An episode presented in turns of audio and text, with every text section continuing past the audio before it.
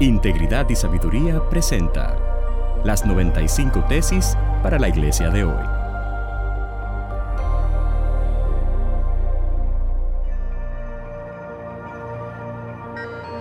Tesis número 51 para la iglesia latinoamericana de hoy. El pastorado es un ministerio otorgado por Dios al hombre y no a la mujer. Nuestra sociedad se encuentra en medio de una crisis de liderazgo. Esa crisis de liderazgo es perceptible a todos los niveles. Ocurre en la sociedad en general, a nivel de los gobiernos, a nivel de las instituciones privadas y también a nivel de las iglesias. Cada vez que hay un vacío dejado por alguien, en este caso por el liderazgo, algo viene a llenar ese vacío que no corresponde a su diseño original.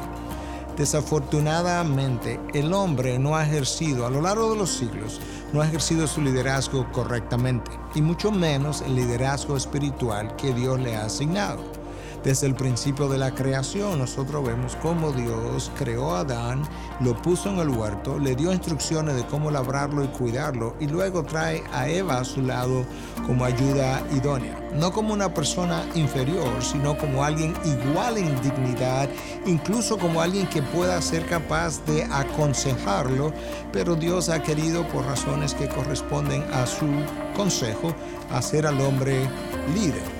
Lo vemos a lo largo del Antiguo Testamento, como los profetas lideraron todo el tiempo al pueblo de Dios, como los sacerdotes fueron los guías también espirituales de ese mismo pueblo. Lo vemos también en el Nuevo Testamento, como los apóstoles, todos fueron hombres. Lo vemos en la manera como Dios se revela al hombre. Dios se revela como Padre, Dios nos envía a un Hijo. Y así sucesivamente podemos ver a lo largo de toda la historia redentora cómo Dios ha llamado al hombre a ejercer su liderazgo.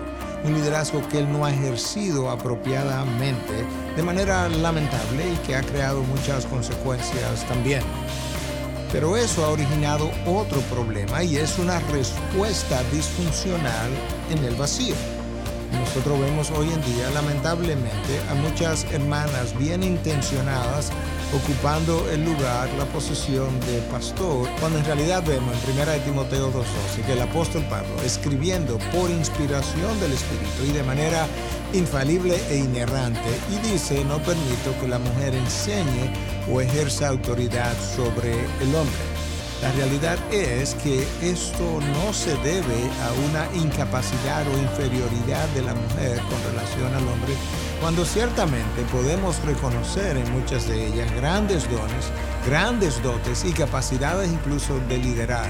Pero se trata de honrar un diseño de manera que nosotros no solamente glorifiquemos a Dios al honrar su diseño, sino que nosotros evitemos consecuencias. La palabra de Dios nos dice el hombre es la cabeza de la mujer de la misma manera que Cristo es la cabeza del hombre. Cuando el hombre respeta el diseño de Dios, así no lo entienda en toda su dimensión, ese hombre es bendecido, la iglesia es bendecida. Este es un llamado a que los hombres puedan una vez más retomar de manera mansa y humilde lo que es el liderazgo espiritual en su hogar, en la nación, en las iglesias, de manera que nosotros podamos volver a honrar el patrón bíblico, el diseño de la palabra podamos volver a glorificar a nuestro Dios y podamos disfrutar los beneficios de su diseño sabio y santo.